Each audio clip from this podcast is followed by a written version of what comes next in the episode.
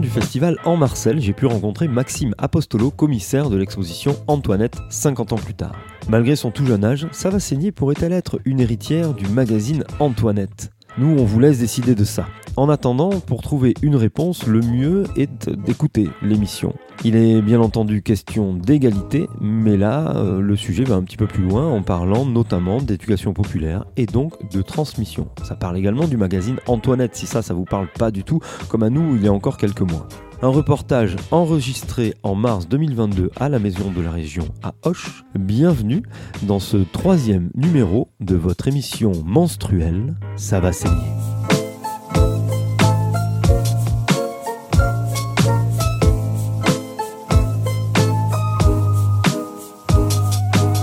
Avant de partir sur l'expo, je vais vous demander, euh, Maxime, de, de, vous présenter. Qui êtes-vous? Je suis Maxime Apostolo, je suis le directeur et le fondateur d'une association nationale d'action artistique et culturelle qui s'appelle Pulsar, qui existe depuis une trentaine d'années et qui travaille sur euh, le champ de la lutte contre les exclusions et les discriminations. Quel est votre lien Parce que l'Apostolo, on va le revoir euh, très rapidement en début d'exposition. Quel est votre lien avec Madame Apostolo? Eh bien, alors euh, l'exposition là s'appelle euh, Antoinette 50 ans plus tard et ça parle d'un journal, euh, un mensuel qui a existé des années 50 jusqu'à la fin des années 80 et il se trouve que entre 69 et 82 ma mère était la rédactrice en chef de ce journal. Alors ce journal qui est paru pour la première fois en 1955 et qui était édité par la par la CGT, aujourd'hui, il a totalement disparu.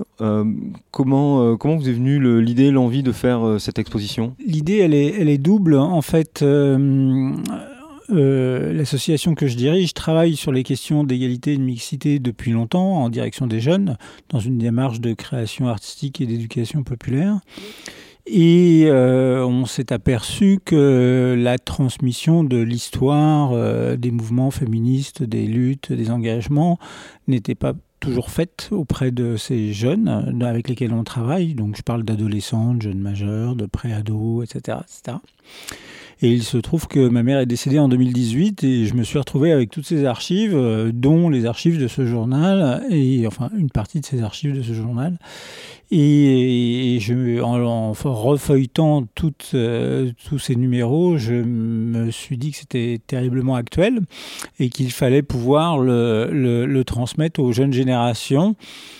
Eh bien, euh, à partir de là, euh, l'idée a été de monter, euh, de créer l'exposition et d'essayer de monter une tournée de cette exposition, donc là qui se déroule sur toute l'Occitanie en ce moment. Avant de faire le, tour des différents panneaux et de voir bah, quel était le contenu de ce magazine, on va peut-être rentrer dans le vif, mais directement entre le magazine qui sort pour la première fois en 1955 et aujourd'hui, on s'aperçoit effectivement que les, questions soulevées sont, les mêmes venez de le dire. Et euh, en fait, est-ce que, est que le magazine était trop en avance ou est-ce que c'est nous qui avons euh, largement régressé? Oula euh, Alors, le, magazine, le magazine trop en avance. Le magazine était en avance. En tout cas, c'est ce magazine-là, ce mensuel, était un ovni. C'est-à-dire qu'il n'y a pas eu d'équivalent de ce magazine-là évidemment ni avant et non plus après. la particularité, c'est que Antoinette euh, faisait le lien euh, entre aussi l'espace public et, euh, l'espace privé, le, le, lieu de travail, les espaces de formation, etc. S'adressait à des à des ouvrières, à des employés, euh, à des jeunes ouvrières, à des jeunes employés, euh, pas que, mais, mais et donc était très accessible. Donc euh, à la fois parler de la vie quotidienne au sein de l'entreprise ou voilà au sein de la famille, avec des problématiques qu'on voit dans l'exposition, comme la question du partage des tâches, comme la question de l'IVG, comme etc., etc. Et puis aussi les thématiques de conditions de travail, d'égalité de salaire, etc. Donc il se trouve que ces thématiques-là ont encore un sens euh, euh, aujourd'hui, puisque ne serait-ce que sur la thématique des salaires, euh, l'égalité salariale n'existe toujours pas 50 ans après, même si c'est a priori inscrit dans la loi. Donc C'était une façon originale à l'époque de poser la question, même à l'intérieur d'un syndicat. Donc le, journal était un journal syndical, mais était aussi, euh, on va dire, euh, avait une forme d'autonomie relative euh, et à l'époque, même au sein même du syndicat, c'était pas forcément aisé de, poser ce type de, questions et ce type de problématiques et de revendiquer sur la question de l'égalité femmes-hommes. donc, et encore moins, donc, évidemment, à l'échelle de, de, la société. Et puis aujourd'hui, eh bien, les choses ont un peu bougé, mais quand on fait le, le, le, tour de l'ensemble des thématiques qui, sont, euh, qui se trouvent dans l'exposition, on se rend compte que euh, oui, il y a eu un progrès, ne serait-ce que par exemple, il y a des articles d'avant de, la loi sur l'interruption volontaire de grossesse, donc euh, on voit bien qu'il y a un progrès à ce niveau-là. Par contre, on parle toujours, j'ai devant moi là un panneau sur les questions de santé, sur la, question des conditions de travail des infirmières et, puis l'état des hôpitaux, etc., etc. Hum, bon, bah là, on peut se dire que, que c'est une question assez actuelle, donc et que les choses n'ont pas forcément beaucoup bougé. Bah, après, euh, ça s'étudie de savoir si certaines choses euh, ont pu s'aggraver ou pas aussi. Il y a aussi ce, genre de choses. Donc euh, voilà, tout ça est assez... on trouve de tout en fait dans, dans, dans l'actualisation de ces thématiques-là, et en tout cas de la matière pour que les jeunes générations puissent réfléchir à l'aune de, des expériences des anciens et des anciennes euh, euh, de toute génération. Et c'est cette, euh, cette entreprise de transmission qu'on a essayé de mettre en, place. Alors moi-même, bah, de, par mon, de par mon hérédité, je, je, maîtrisais de gré ou de force le sujet, mais...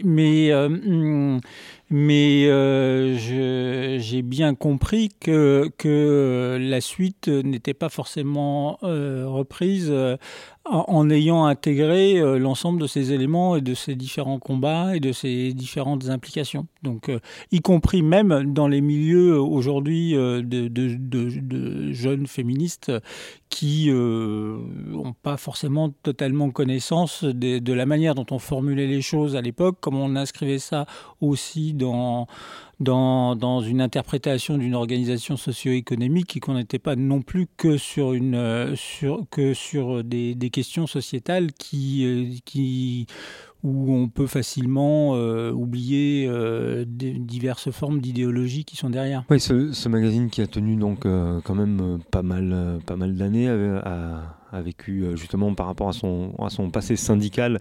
Euh, on en reparlera peut-être après, mais euh, quelques difficultés dans, les années, dans les années 70. c'est ça qui a fait que le magazine s'est arrêté ou pourquoi en fait il s'est arrêté en, 1989 alors que justement c'est une année où on commence à se poser plus de questions sur, la, sur la société en général? Alors ça c'est une histoire dans l'histoire. en fait, pour décrire, il y, a une particularité dans, cette histoire.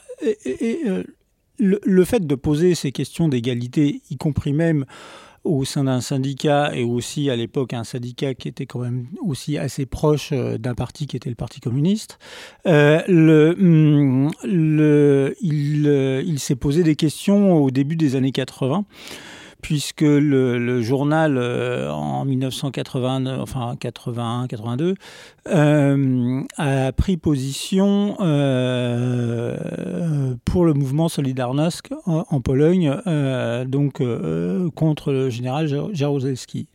Ça, ça n'a pas été toléré au sein du, syndicat. Donc, euh, la rédactrice en chef, ma mère, et, et puis euh, l'administratrice ont été licenciées.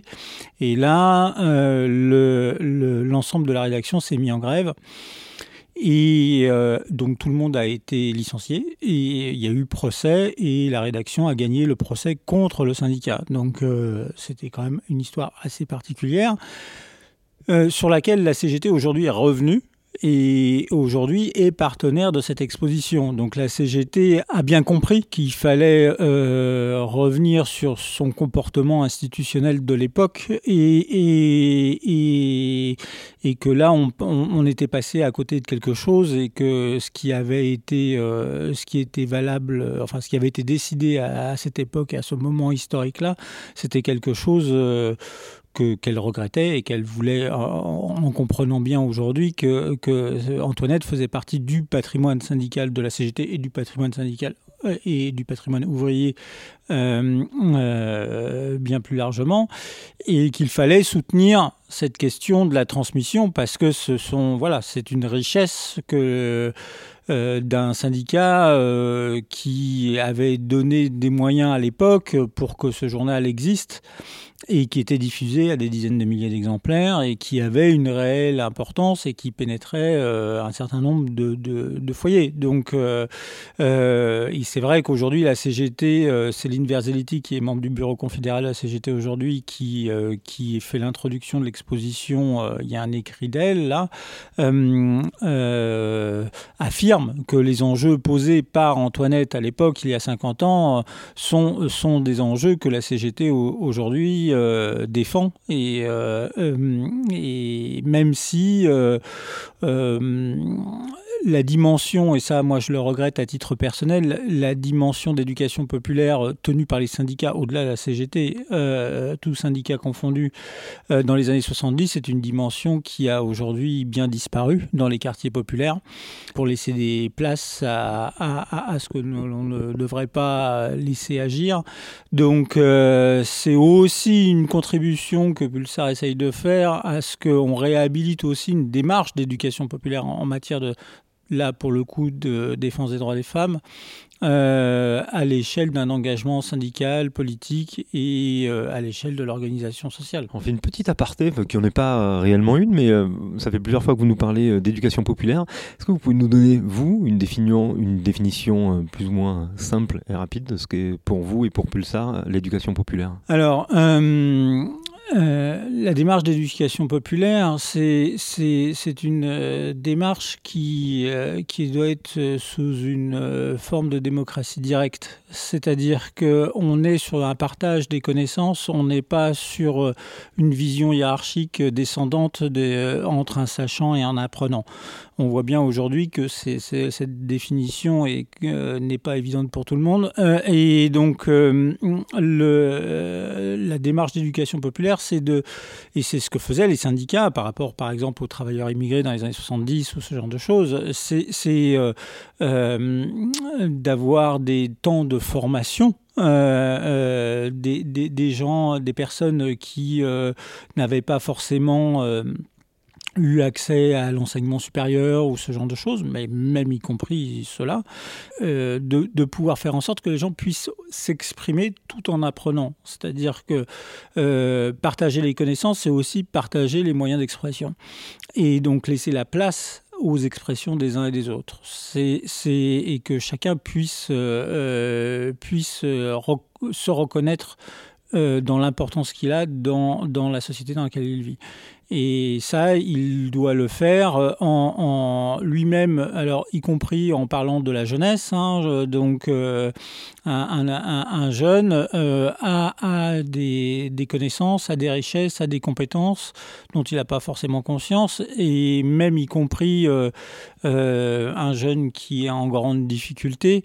on le voit nous en montant des actions intergénérationnelles à apporter aux autres, et il faut que lui en prenne conscience et aussi que le corps social en prenne conscience. Donc euh, voilà, c'est-à-dire que nous, on est sur le champ artistique et culturel, l'expression des jeunes qui ne, qui ne sont pas touchés euh, par les institutions culturelles euh, doit pouvoir euh, être diffusé au sein des institutions culturelles pour faire en sorte aussi de former et d'instruire ceux qui se sentent être les plus instruits. Qu'est-ce que tu fais ici? Je t'avais interdit de venir. J'en ai marre. J'en ai par-dessus la tête de ces salades. J'en ai plus cassé de rester cloîtré à la maison. Je me laisserai plus jamais faire Vous croyez que les femmes seront toujours vos esclaves? Ouais. Vous verrez, un jour viendra où on aura les mêmes droits que les hommes. C'est fini, oui. Non J'ai pas encore fini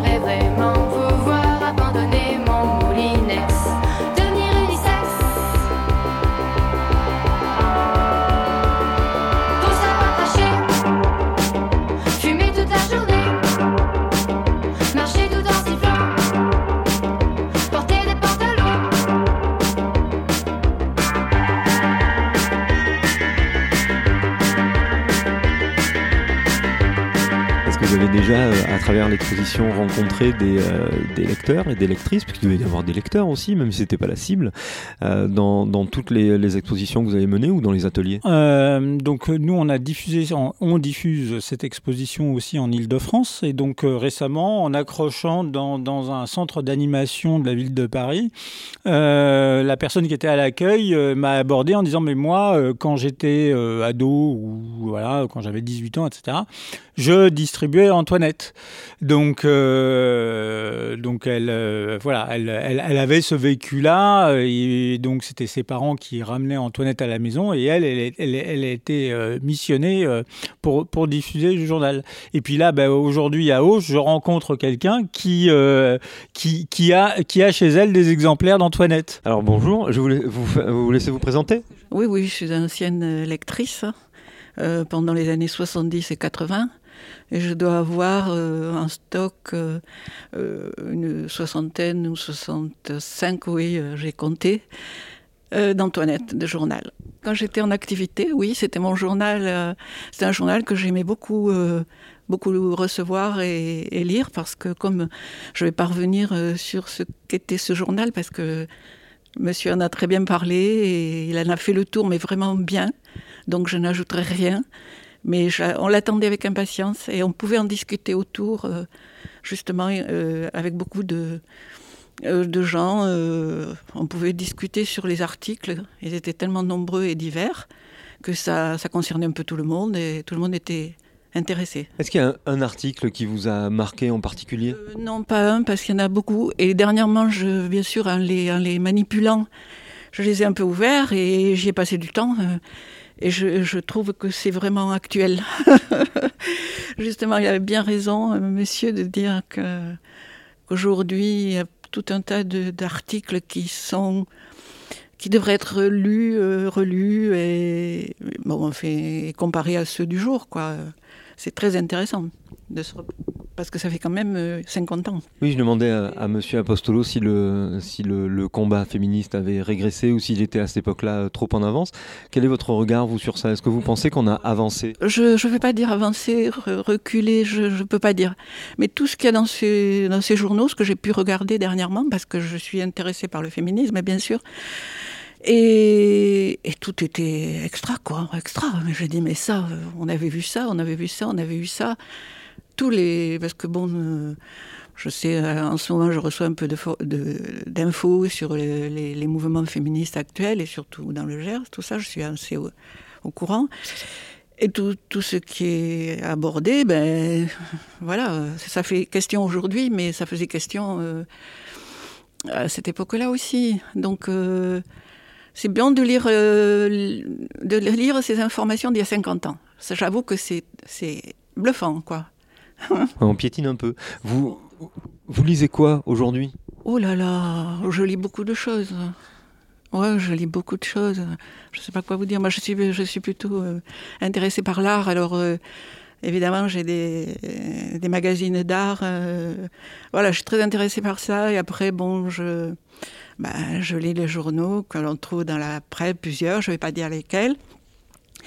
Et je me tiens au courant d'actualité dans la presse, oui. Euh. Je vais juste rajouter une chose, parce qu'il y, a quelque chose qu'on n'a pas dit, parce qu'on parle de, donc, de féminisme. Mais euh, sous le titre d'Antoinette, il n'était pas marqué journal féministe, mais journal féminin de la CGT. Et ça se voulait être une réponse aux, journaux euh, caricaturaux de l'époque, euh, type, alors euh, je suis pas un expert, mais type Marie Claire ou enfin ce genre, de choses. Elle. Oui, je pense que c'était surtout pour faire le pendant de elle. Et on y trouvait vraiment tout ce qu'on pouvait trouver dans elle. Bien sûr, la, mode très sophistiquée d'elle n'apparaissait pas là-dedans, mais il y avait de, belles choses. Et je pense qu'il y avait aussi des, tout faire par soi-même. Alors ça, c'était extraordinaire pour les femmes, parce qu'on faisait, il y avait beaucoup de créations, et, pouvait, et on pouvait ne pas être habillé pareil dans la rue.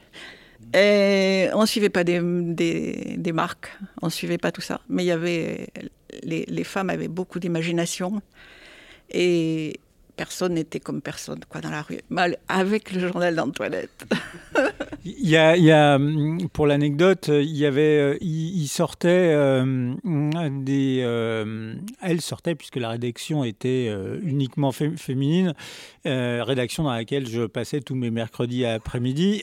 donc, et le elle, sortait euh, chaque année des torchons où, sur lesquels était imprimé euh, le calendrier de l'année, donc euh, les 12 mois de l'année.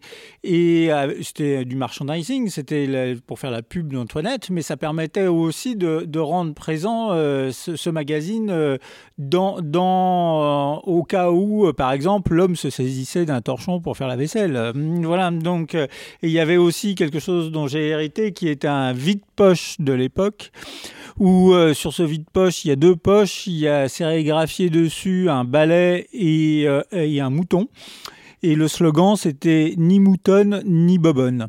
Donc voilà, voilà, c'était ah, pour, pour être un, petit peu plus sérieux, mais même si c'est sérieux, euh, euh, par rapport à l'actualisation de ces thématiques aujourd'hui, l'avantage, la qualité d'Antoinette, c'était que c'était un journal accessible, mais qui avait du contenu, qui avait du sens, qui et avec des gens euh, qui aussi n'étaient pas forcément d'accord entre eux. Quand on interview, on voit des, des, des idées différentes dans dans, dans, le journal, mais ça questionnait, ça, mettait en perspective. Ça, n'était pas, pas hors sol. C'est pas un problème. Euh, les, questions euh, de, ne serait-ce que de sexualité, par exemple. Là, là, on parle, dans, on parle déjà dans les années 70 là, de, de, la, la, place de la pornographie, ce qui a beaucoup marqué les jeunes euh, qui ont participé du lycée Pardaillan de Auch, qui ont participé aux, ateliers, et parce qu'on fait des ateliers, on, on a créé, je ne vous ai pas dit ça, mais on a créé, on crée des comités de rédaction 2022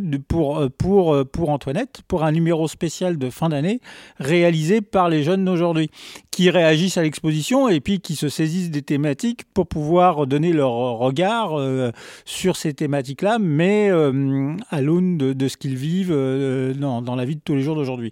Alors il y a des choses qui ont changé, des choses qui n'ont pas changé, mais, mais tous les grands sujets s'y trouvent. La question des métiers genrés, par exemple, euh, c'est une question euh, qui, se, pose euh, dans les collèges, dans les lycées, dans les lycées pro, dans les CFA, etc. etc.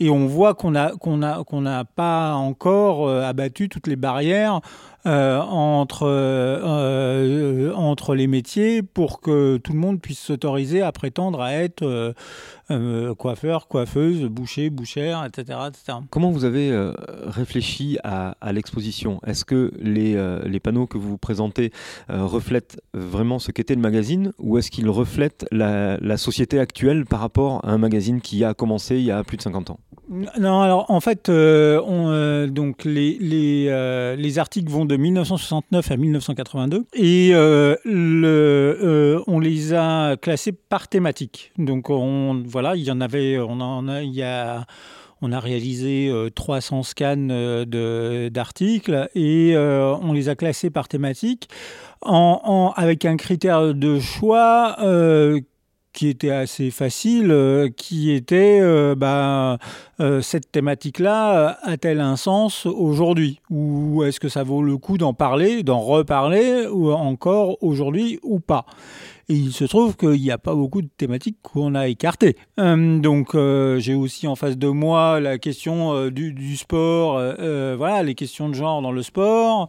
Hum, bon, il y a, la question de la paternité, de la maternité, la place du père et de la place de la mère, hum, la question de la religion, voilà, tout ça, tout ça c'était déjà présent, c'était déjà présent.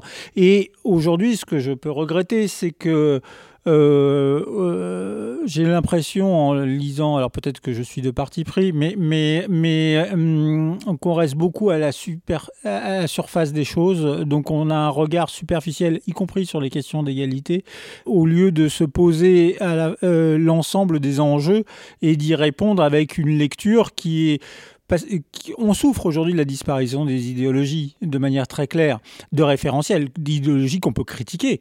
Donc, euh, et c'est pareil pour ces questions euh, donc euh, d'égalité femmes-hommes et, de, et de, droits des femmes. C'est-à-dire que tout ça s'inscrit dans des formes, alors évidemment dans un héritage aujourd'hui, les jeunes parlent volontiers de patriarcat. Je suis pas très sûr qu'ils savent euh, exactement de quoi ils parlent euh, euh, et comment ça comment ça s'inscrit, comment ça s'exprime, dans les diverses sociétés, quelles sont les différences, etc. comment aujourd'hui ça peut perdurer et comment ça peut aussi être contesté d'une manière ou d'une autre, ou comment aussi aujourd'hui on fait avec la question de l'égalité femmes-hommes l'équivalent du greenwashing. C'est-à-dire qu'on va parler d'égalité, mais en restant dans des formes de, alors même si les enjeux sont importants sur la question du respect des sexualités des uns et des autres, par exemple, si on s'arrête là, c'est un peu court. Et, ça ne fait pas forcément évoluer justement la situation des femmes. Et donc c'est ça qu'on essaye de, transmettre pour que euh, les, jeunes filles et les jeunes garçons puissent euh, forger leur esprit critique et aborder ces questions-là en les mettant en perspective. Elles sont nées pour faire pour faire rêver dans les magazines et dans les vitrines. Les femmes ont tant de frivolité, de frivolité, demande à Gisèle et à Isabelle. Elles sont nées pour balayer, pour balayer et faire la vaisselle, vider la poubelle. Les femmes ont tant d'habileté, d'habileté, demande à Hélène, et puis à Guylaine, demande à Gisèle et à Isabelle. Elles sont nées pour enfanter, pour enfanter, et savent dès l'enfance que c'est dans la souffrance. Les femmes ont tant de générosité, de générosité, demande à Christine et à Micheline, demande à Hélène, et puis à Guylaine, demande à Gisèle à Isabelle. Elles sont nées pour travailler, pour travailler et faire chacune deux journées dans une.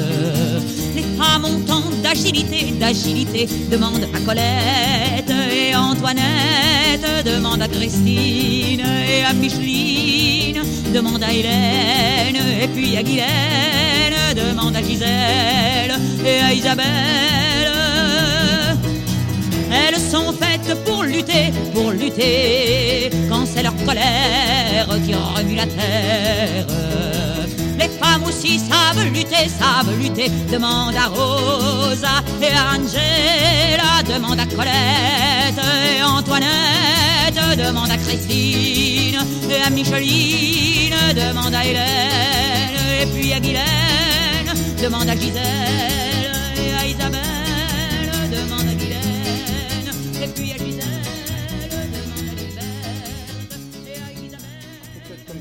de manière spontanée. Euh, euh, on a fait un panneau qui reprenait, on en a fait même plusieurs, qui reprenait les, enjeux de la paternité de la maternité, de la répartition des rôles. Euh, Qu'est-ce que ça veut dire être chef de famille? Alors, chef ou pas. Donc, ça, pose, ça posait déjà à l'époque la question des femmes seules avec les enfants. Euh, ça pose aussi euh, la question euh, dans un autre panneau de l'instinct maternel. Est-ce que l'instinct maternel existe? Ah, donc, donc là, les jeunes qui sont venus travailler à partir de cette expo se sont dit mais est-ce qu'il y a un instinct paternel? Donc ça, ça et ça, ça travaille aussi beaucoup les garçons. Euh, parce que les, les- en termes d'identité masculine, euh, c'est assez complexe aujourd'hui de pouvoir s'y retrouver. Donc, euh, euh, voilà. euh, et puis, euh, euh, les questions d'égalité face euh, à, l'éducation des enfants. C'est-à-dire, est-ce que là, il y a un titre, l'enfant a-t-il plus besoin de sa mère que de son père? Bon, bah, euh, encore aujourd'hui, en matière de justice, on peut considérer qu'il existe encore des inégalités à ce niveau-là. Et il serait peut-être bien de s'apercevoir, et ça c'est euh, une réflexion que, que, que je fais aussi au mouvement féministe actuel, c'est de s'apercevoir que le fait d'avoir euh, attribué le champ de la famille à la femme, à la mère, c'est- un héritage euh, euh, du code de la famille napoléonien et, euh, d'une politique pétainiste euh, qu'aujourd'hui on ne remet pas en cause. C'est-à-dire que, alors bon, on va, allonger un petit peu le, congé pour les pères, etc., etc., mais les nouveaux pères, mais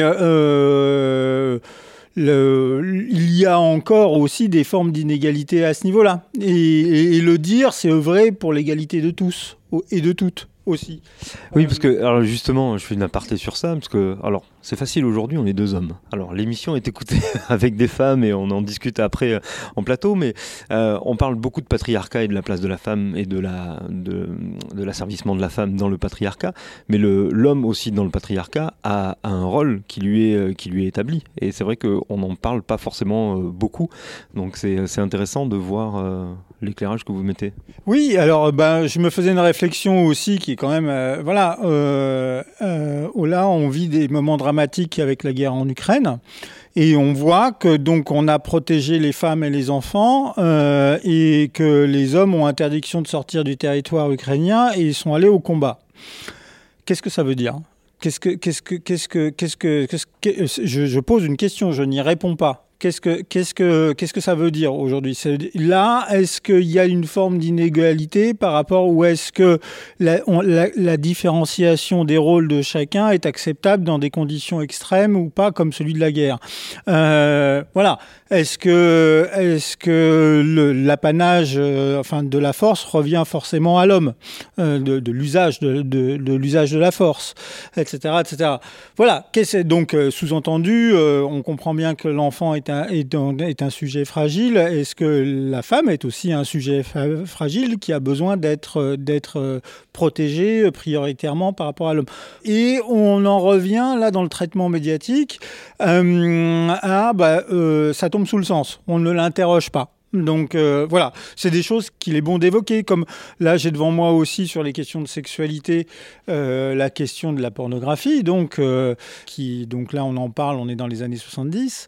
Aujourd'hui, dans, dans, dans l'image, dans les rôles des rapports euh, homme-femme, femme-femme, homme-homme, euh, voilà, aujourd'hui l'impact gravissime des réseaux sociaux euh, sur la constitution psychologique, voire même d'enfants, donc là on parle de 9, 10 ans, euh, etc., alors voilà, qui consomment de la pornographie euh, de manière euh, quasi addictive, euh, et de plus en plus, l'institution ne répond pas à ce problème-là. Donc l'État ne répond pas à ce problème-là. Donc, mais, et on a poussé euh, les jeunes en disant oui, c'est le progrès, les réseaux sociaux, c'est le progrès, l'accès à Internet, c'est le progrès, et etc.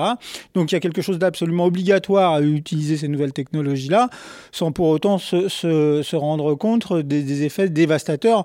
Sans même parler de pornographie, on peut parler de capacité de concentration des jeunes. Euh, un enseignant dans, une MFR, une maison familiale rurale, euh, pour des jeunes qui avaient 14-15 ans, euh, me parlait d'une capacité de concentration de 4 minutes aujourd'hui. Euh, ça serait bien de s'en préoccuper un petit peu. Donc euh, voilà. Alors bah, la question des salaires, ça c'est la question qu'on, voit dans l'exposition, c'est la question, la question voilà, qui, est posée, qui se re- repose et repose, que les jeunes ne comprennent pas. Parce que la réaction des jeunes aujourd'hui, c'est de se dire comment ça, il y a une égalité de salaire entre hommes et femmes, ils tombent des nus. Euh, ils trouvent ça absolument inacceptable, euh, voilà, euh, aussi bien de la part des filles que de la part des garçons. C'est un truc qu'ils ne comprennent pas, c'est la logique de ça.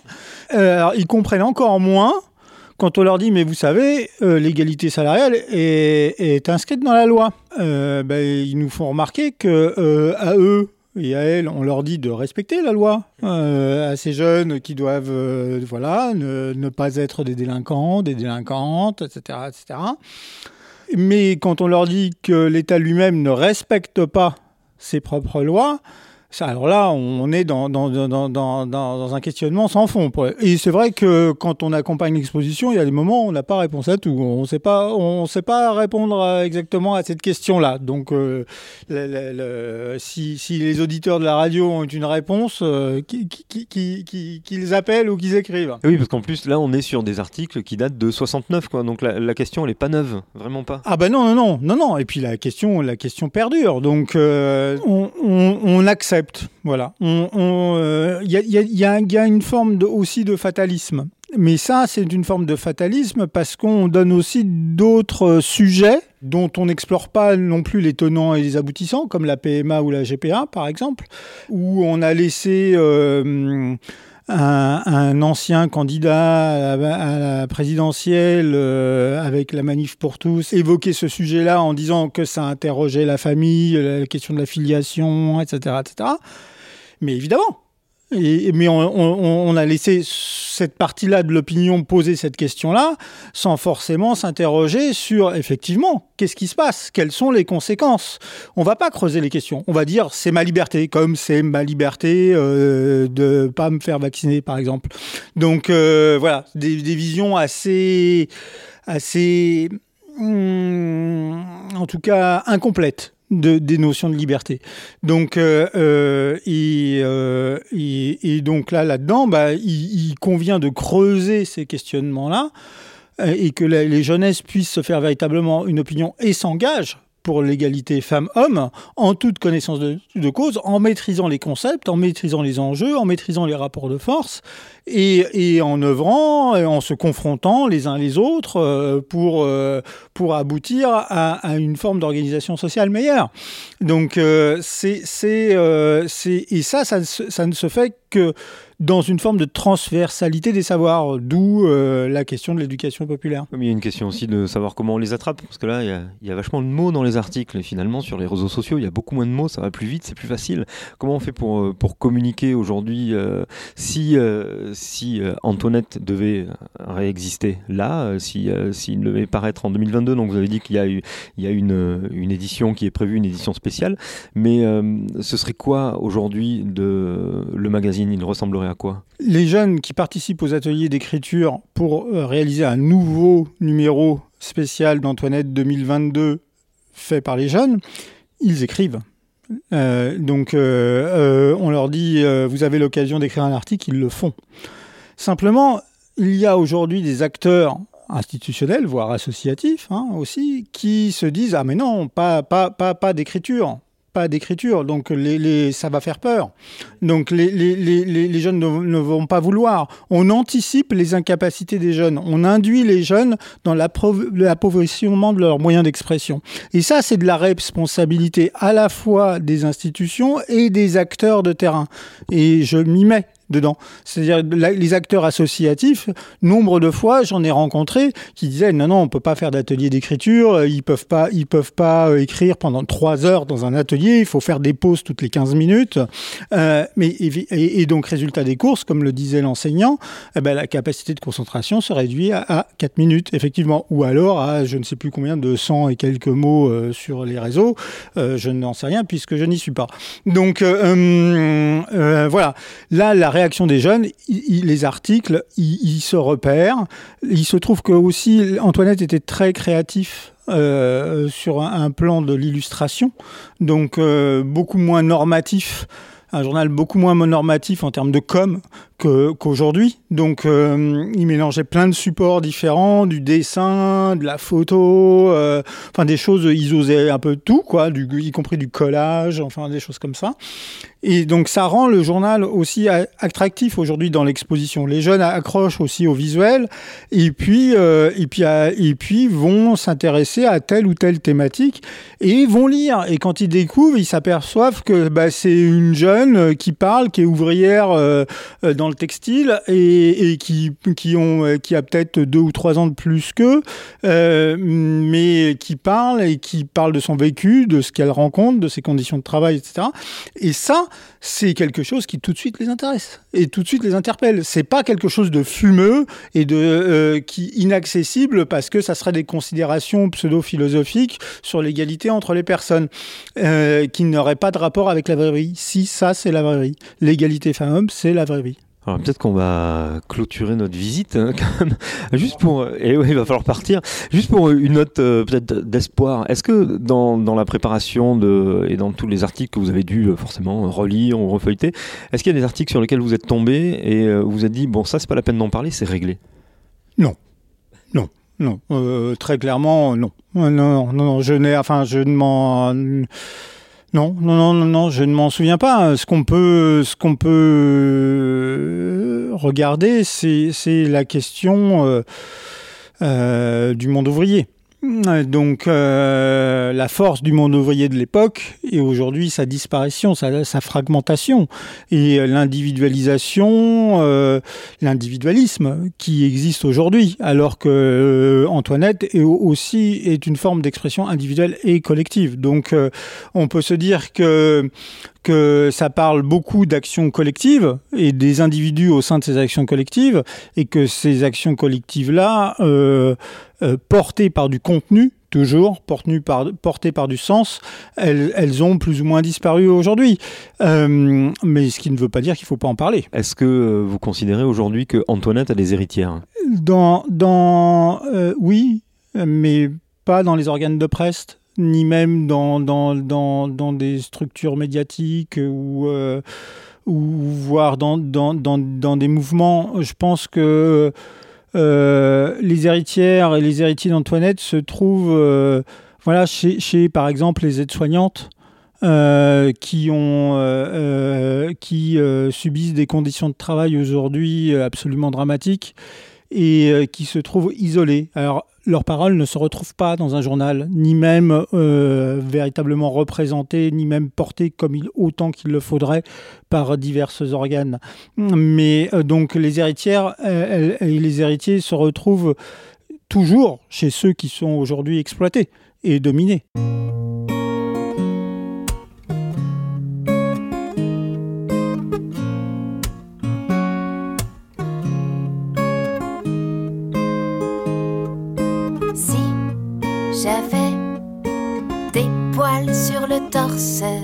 Si dans mon jean ça faisait une bosse, si j'avais du poil au menton, mais pas comme Suzanne Boyle, non, comme un garçon. Si mes poils sous les bras acceptés, s'ils étaient un gage de ma sexualité dans ma vie, j'aurais beaucoup moins d'embrouilles si aussi, aussi j'avais des couilles. Ouh, j'aimerais pouvoir pisser debout, pisser debout.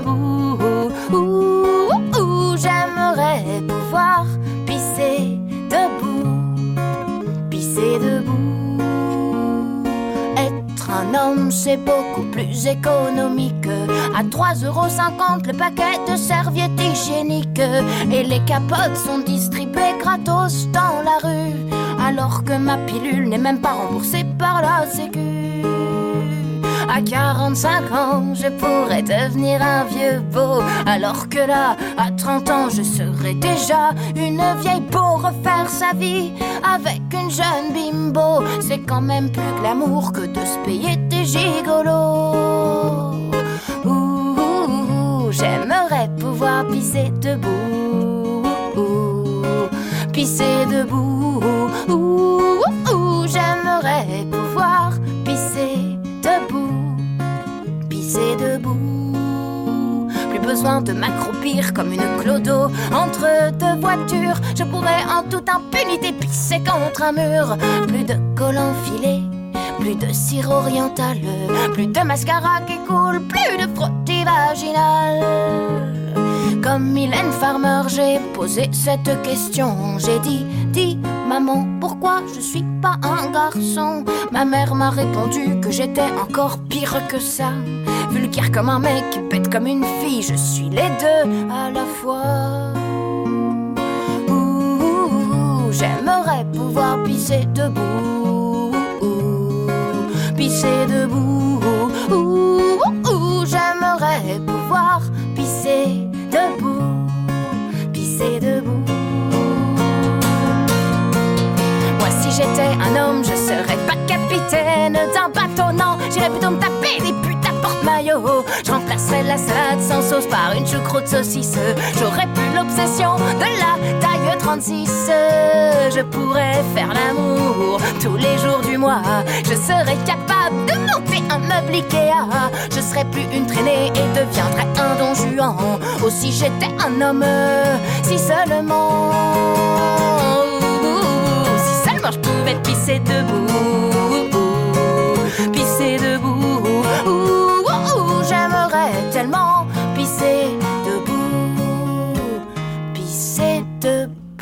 Oula, on a effleuré la convergence des luttes avec, euh, avec Maxime. Euh, c'est pas le sujet de l'émission, mais un peu quand même en fait. Hein, parce qu'on fera un grand débat féminisme, convergence des luttes, humanisme? On aura l'occasion d'en reparler dans cette émission. euh, ça va saigner, bien entendu. Merci à Maxime Apostolo et à Monique, la lectrice de ce magazine Antoinette, euh, qui a fait un passage dans cette émission et qu'on n'a pas pu saluer. Elle est partie pendant que Maxime était en train de, de répondre à une question. Merci à elle en tout cas. Et merci à la maison de la région à Auch où cette expo a été euh, présentée et euh, qui nous a permis de venir faire ce reportage. Pour poursuivre ce troisième numéro de Ça que je présente exceptionnellement seul aujourd'hui, je vous propose comme annoncé les mois précédents, de découvrir le podcast Je te crois du planning familial 32.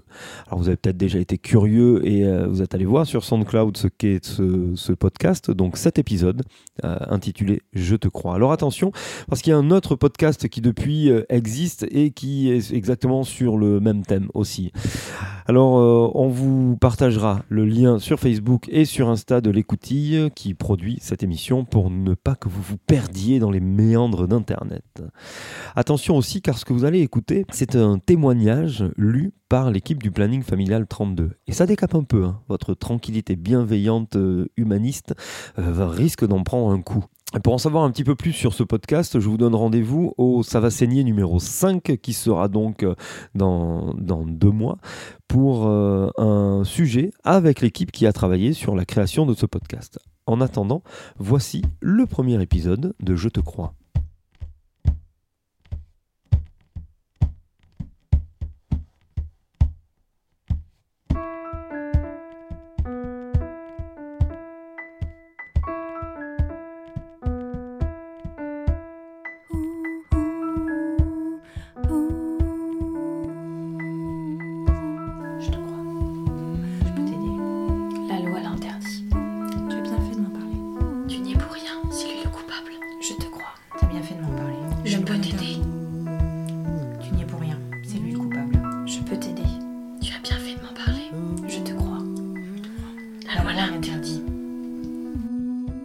Le podcast que vous allez entendre a été créé par la nouvelle équipe du planning familial du Gers.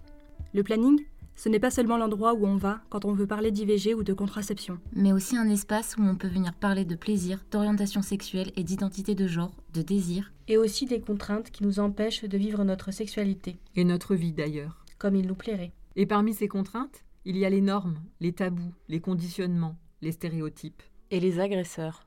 En effet, ici comme ailleurs, des agresseurs existent. Ils s'appuient sur ce qu'on appelle la culture du viol. Toujours en vigueur. Elle nous rappelle que le patriarcat ne s'éteint pas tout seul et qu'il faut bien toute la détermination des mouvements féministes pour l'éradiquer. Si vous leur posez la question, vos mères, sœurs, filles, amies, compagnes pourront vous le confirmer.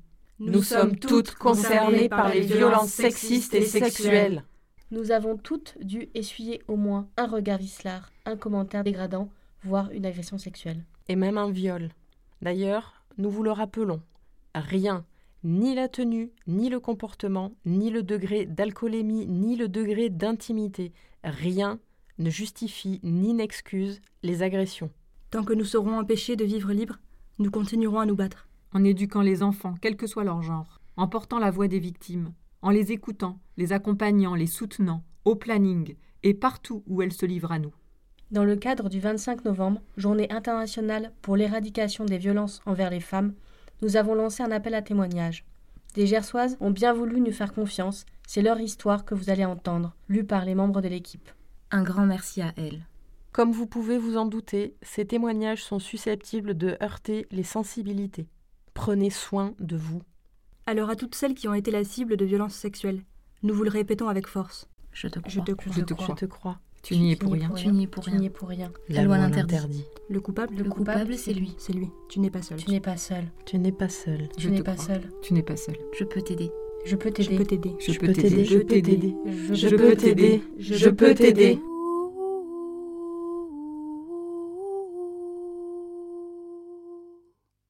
C'est l'été 2015. J'ai tout juste 18 ans. Je suis bénévole à Jazine Martiac. Trois semaines dans une petite bulle qui aurait pu être parfaite si je n'avais pas croisé Gaston. Il fait partie des nouveaux copains qu'on a rencontrés là-bas. Les concerts, les soirées, l'alcool, des petits flirts, une vie d'adolescente, jusque-là tout va bien. Pourtant, il y a une nuit que je n'oublierai jamais. C'était le concert de Marcus Miller. Gaston est là, on rit, on boit, il se rapproche et m'embrasse. Je suis plutôt contente, il me plaisait bien. Sauf qu'il ne s'arrête pas. Il me colle, me colle sa langue au fond de la gorge, je le repousse gentiment, il commence à me toucher le corps, à me toucher les seins. Je suis gênée, je n'en ai pas envie, je le repousse encore, sans succès. Il ne veut pas me lâcher, il me touche encore, je ne comprends rien. Je lui demande d'arrêter, lui dis non, il n'entend rien. Je décide d'aller danser pensant qu'il me laisserait tranquille. Mais il me suit, se colle à moi, je sens son érection contre moi, je suis dégoûtée, je le repousse encore et encore, mais rien ne fonctionne. La soirée se poursuit, j'essaie de le perdre mais il me retrouve toujours.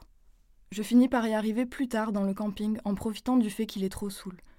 Je me cache dans ma tente et ne réponds rien quand il vient m'appeler devant. Je me sens mal, mais finis par m'endormir. Le lendemain est presque pire. Tout repasse en boucle dans ma tête. Je me sens honteuse, je me culpabilise, me dis c'est de ma faute, que je n'ai pas assez dit non, que je ne l'ai pas assez repoussé, que j'étais d'accord quand il m'a embrassé la première fois. Et puis pourquoi je n'ai pas crié? Pourquoi je n'ai pas demandé de l'aide? Pourquoi je ne suis pas partie retrouver mes vrais amis? Ma culpabilité me martèle le crâne. J'ai mal dans tout mon corps. Je reviens à ma tante après mon service bénévole et je m'effondre. Je pleure toutes les larmes de mon corps. J'essaie de faire sortir tout cela de moi. Je mets tous ces souvenirs aussi loin que possible, car non, il ne me gâchera pas la suite de mon festival. J'ai compris bien plus tard que ce soir-là, Gaston m'a agressé sexuellement, car je l'ai revu après cet épisode, peut-être trois fois dans la même année. À chaque fois, nous avons reparlé de cette soirée, qui pour lui était un bon souvenir où on s'était pécho. Je lui ai expliqué en long, en large et en travers que non, on ne s'était pas pécho, qu'il m'avait fait vivre la pire soirée de ma vie, qu'il n'avait pas le droit de faire ça, ni à moi, ni à aucune autre. Car il l'a fait à d'autres. Je l'ai prévenu que je pourrais porter plainte, mais je ne le ferai pas. Que c'était grave. Je n'ai pas été la seule à lui dire qu'il déconnait grave. Quelques années plus tard, j'ai appris qu'il avait pris sept mois de prison suite à trois plaintes pour agression sexuelle. Après cet épisode, je me suis dit que plus jamais ça ne m'arriverait, plus jamais je ne me laisserai faire. Je savais ce qu'était la sidération, je m'étais renseignée, j'étais prête à me défendre. C'est ce que je pensais jusqu'à ce que cela m'arrive à nouveau deux ans plus tard. Dans mon lit, chez moi. Il est 8 heures du matin, je rentre de soirée, mes colocs ont aussi fait la fête à la maison.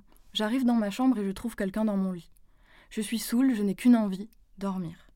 Je ne le connais pas, mais je me dis que c'est un pote des colocs, et puis je n'ai pas le cœur à le réveiller et l'envoyer sur le canapé. J'ai un lit de place, je peux partager, je veux juste dormir.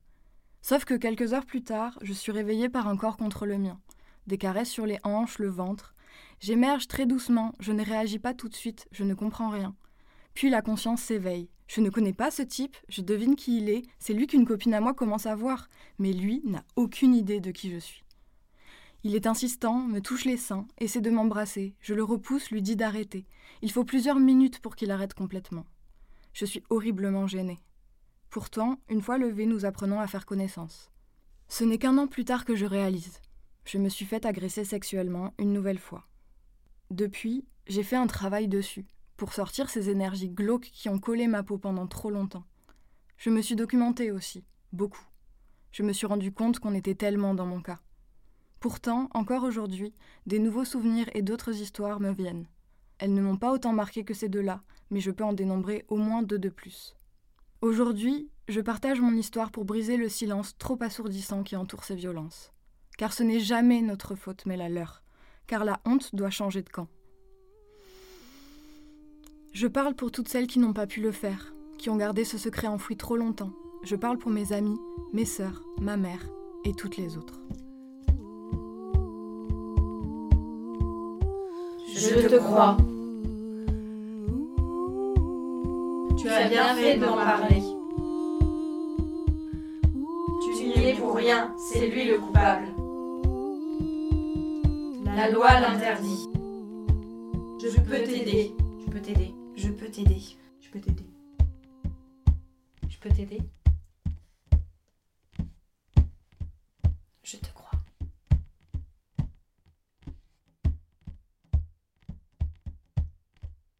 Je te crois 32 est une création du planning familial du Gers en partenariat avec les Échos de Coco. Ce troisième numéro de Ça va est terminé. Le mois prochain, nous retrouverons Maxime Apostolo pour un reportage au lycée Pardaillan à Auch autour d'un atelier avec une classe qui a travaillé à la création d'articles pour cette édition spéciale 2022. Au programme, les élèves répondent à quelques questions, un reportage in situ pour savoir comment ils réfléchissent, comment ils écrivent, et puis euh, quelques questions de plus à Maxime et à la prof euh, d'anglais qui a euh, accompagné cette classe et ce projet, la venue de ce projet. Au programme également du Ça va du mois prochain, la toute nouvelle association Pistil qui viendra nous parler de sexualité. Alors pas forcément comme vous l'entendez, mais un peu quand même.